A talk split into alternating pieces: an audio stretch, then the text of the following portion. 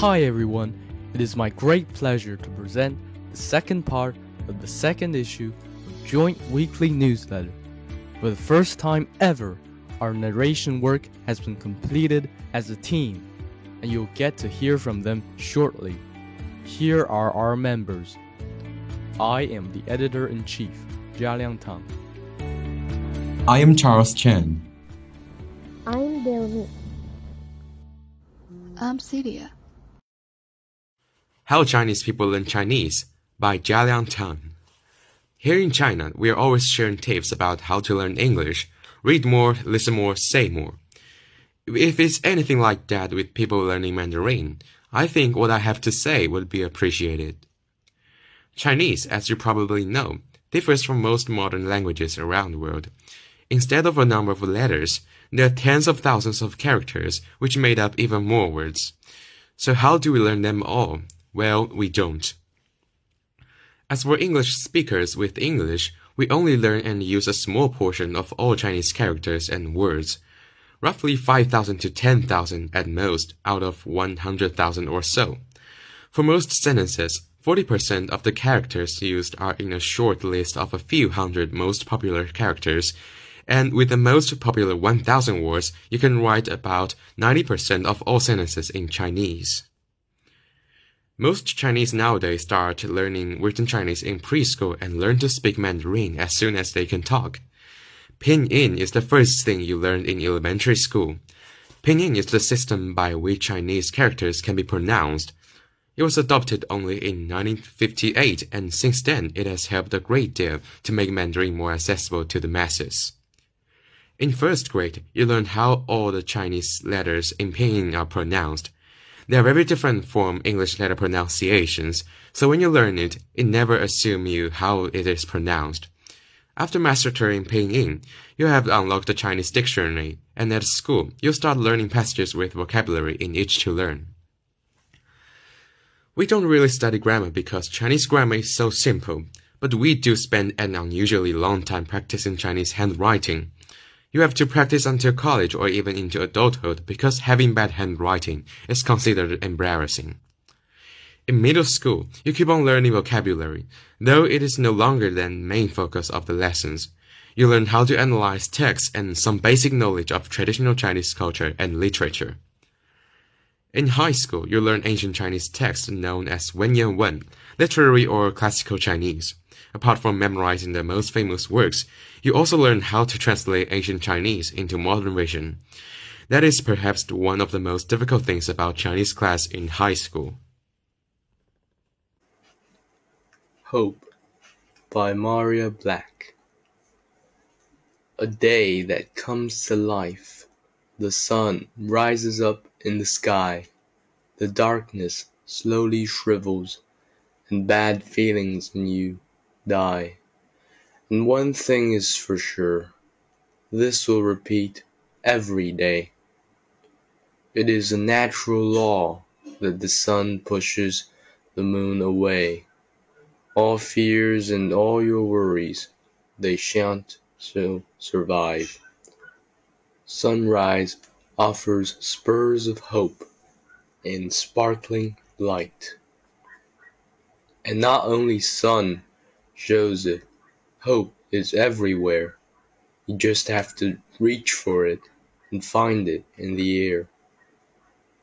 Favorite people or best friends who give you hope that never ends are like the air you breathe the whole day, guiding and protecting your own pathway.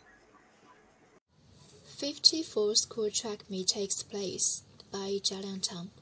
The 54th annual sports meet at Nanchang Number 2 High School took place from November 1st to November 2nd this week at the school's Honggu Honggutan campus stadium. The autumn sun shone brightly, setting the stage for two days of competition, relaxation, and fun. Students competed in various track and field events, including running, long jump, shot put, and more. The event occurs every autumn and is one of the highlights of the school year. It's a time for friends from the two campuses to come together and for people to make new friends. There's a grand opening ceremony where each class puts on a performance. It is highly choreographed, and classes typically prepare for two or three weeks. Some classes even dress up in uniforms for the performance, while others may prefer props and gadgets. Class 22, Grade 11, won the first prize with a dazzling performance, swirling long red silk strips to a catchy tune. The Chinese flag. The Chinese flag is a red fabric with five yellow stars in the top left corner, one large and four small. It was chosen from several thousand designs and tweaked to make the stars appear more natural. The color red in China symbolizes joy, as seen in red lanterns during festivals, solemnity as a symbol of blood and sacrifice, and now our communist heritage, making it a natural choice. The five stars symbolize unity, with the four smaller ones representing the four social groups that make up the country's peasants, workers, petty bourgeoisie, and patriotic capitalists, and the largest star representing the CPC and the people. Its simple yet symbolic design has made it an icon recognized by everyone around the world. The Soldier Festival by Leticia Morais.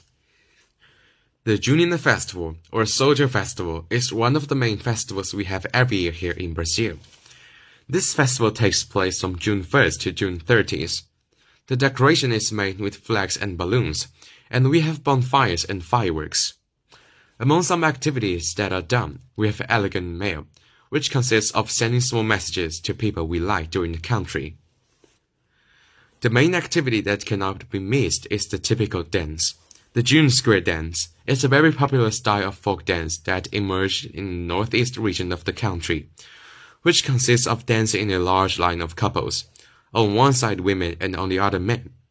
Another great game at the party also takes place, the country wedding. In a dance where there are two people who will represent the bride and groom, and they will guide in the dance everyone else. Our outfit for that day is very fun and needs to be colorful. Typically, women wear colorful plaid dresses and skirts with some patchwork string ribbons, braids in their hair, and fun makeup. Men also wear plaid clothes, jeans, and straw hats. The straw hat is also a great symbol of this festival. Brazilian Culture by Clarice. The Brazilian culture is a vibrant and diverse tapestry of influences. It reflects the fusion of indigenous, Portuguese, African, and immigrant traditions. One of the most striking aspects of Brazilian culture is its music, including samba, bossa nova, MPB, and fado, which have gained international acclaim. The country is also famous for its energetic and colorful carnival celebrations like São and Brazilian Carnival.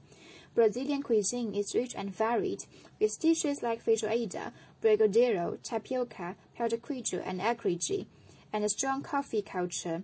Additionally, Brazil is known for its beautiful beaches, large rainforests, and the art of capoeira, a unique blend of martial arts and dance. The warmth and hospitality of Brazilian people contribute to the country's unique cultural identity, making it a fascinating and dynamic place to explore. Culture of Sri Lanka. Actually, when we speak about the culture about Sri Lanka, we have lots of things to talk about it. We have a long history and also the festivals, traditional dances, music, foods and lot. We are known in abroad because of cricket, historic medicine, cultural export like Ceylon tea, gyms and cinnamon. And also we have a multinational culture with Sinhalese, Sri Lankan Tamil, Indian Tamil, Muslims and others. So I will write all of them in these newsletters. And at first, I would like to write about the festivals of our country. Festivals of Sri Lanka. When we talk about the festivals, first and most important thing that comes to our mind is Sinhala and Tamil New Year. It falls on month of April 13 and 14. When sun moves to the precess from the house to Aries, we celebrate it. We get this as beginning of a new year, not at midnight but at separate times determined by a special time period of some hours. Here we call that Nonagate At the time, we should stop all the work and should do religious activities. On that day, we wear traditional outfits and have fun with traditional games that are both for children and adults. We made sweets and milk rice on that day and shared them with neighbors. All of us joined together and celebrated this, and it helped us to increase our unity. The academic journey begins after a year of pre primary education. Primary school spans from class 1 to class 5, culminating in a board exam known as the Primary School Certificate. Notably, the PSC and JSC exams have been recently appealed. Moving on to the high school journey, which starts from 6th grade and goes up to 10th grade.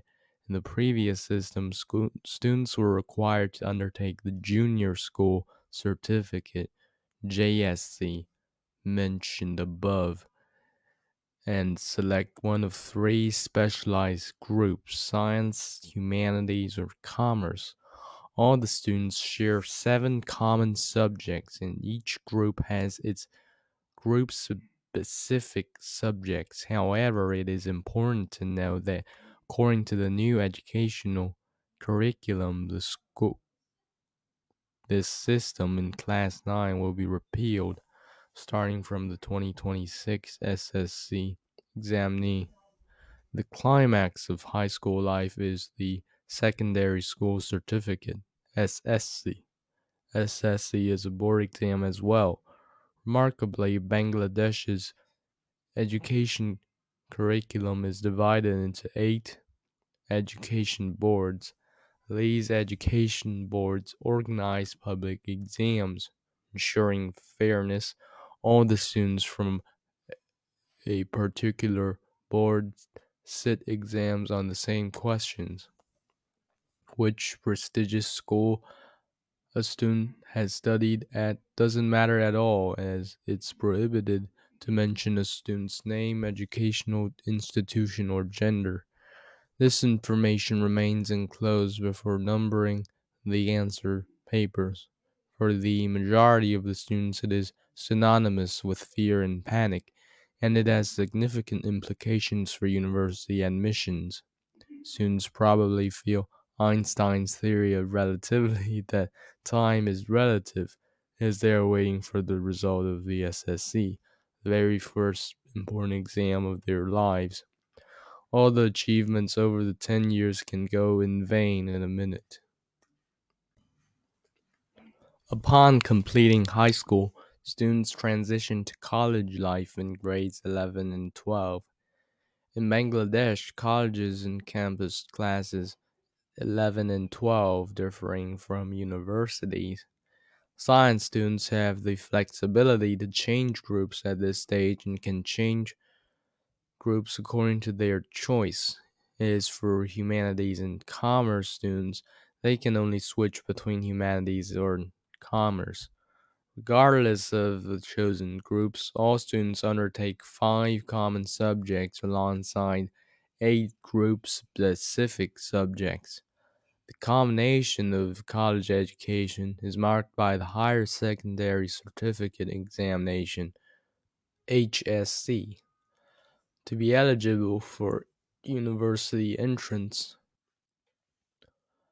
students are required to attain a grade of A or A+. To be eligible for the university admissions test, a student must get at least 9 GPA points in total of SSC and HSC exams. But there is an unofficial rule that without two A pluses, it's quite impossible to get into any public university, as these two exam scores are counted. So it's arduous for a student to get such a high score on an admission test that can back up their previous exam scores. Rather, each university has different requirements for eligibility for sitting the entrance exam.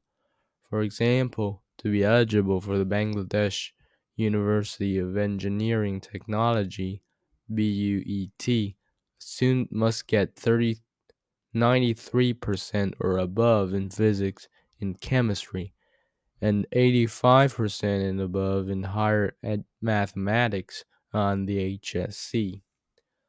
In the wake of the HSC examination, students embark on an intensive preparation period for university admission. It's a grueling process, often linked to a battlefield, earning students the moniker soldiers of the admission wars.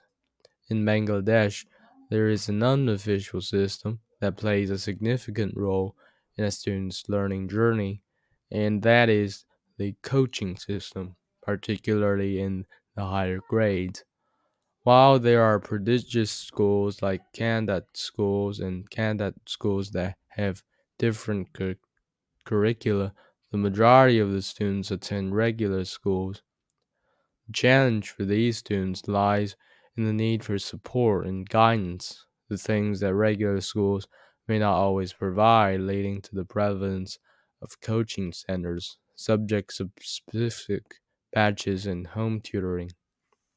These tutoring and batch systems are the unofficial truths of the Bangladeshi education system, which everybody knows but is not discussed oftenly.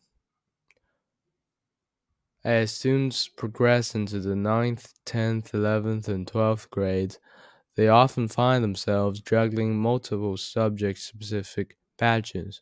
Some students may attend up to six or seven different batches, indicating the intense demand for coaching or tutoring.